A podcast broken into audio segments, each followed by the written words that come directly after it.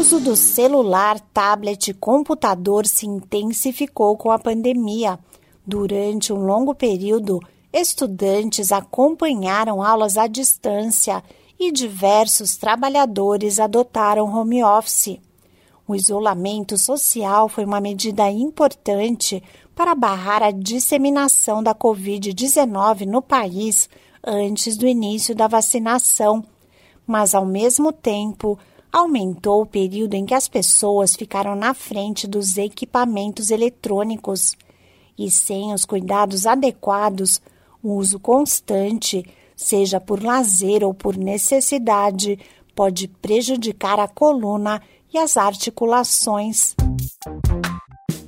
Olá, eu sou a Sig Aikmaier e no Saúde e Bem-Estar de hoje converso com a fisioterapeuta Sara Brandão sobre os cuidados com o uso de equipamentos eletrônicos.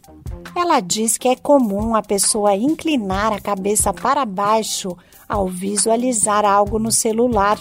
Além disso, a pessoa também tende a curvar os ombros e a sobrecarregar o pescoço ao escrever ou ler uma mensagem.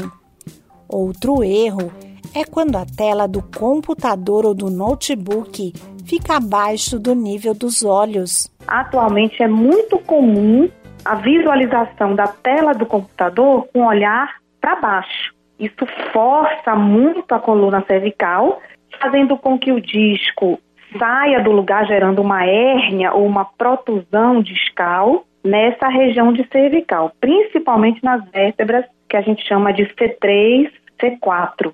A nível de cervical, o ideal é ter uma posição adequada do notebook ou da tela do computador, para que o olhar do indivíduo esteja em torno de 45 graus, o olhar no horizonte. Ele não olhe nem para cima nem para baixo. De acordo com a especialista, é importante ficar atento à postura em todas as idades, inclusive quando o filho ainda é bebê. Hoje em dia, o bebê está no carrinho e já está ali com má postura, brincando no tablet.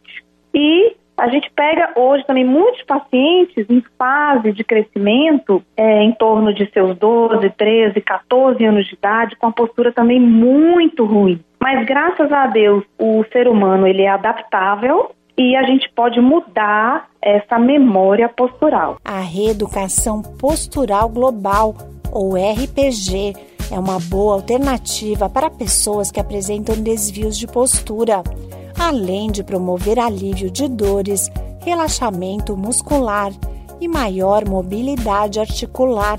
Esse podcast é uma produção da Rádio 2.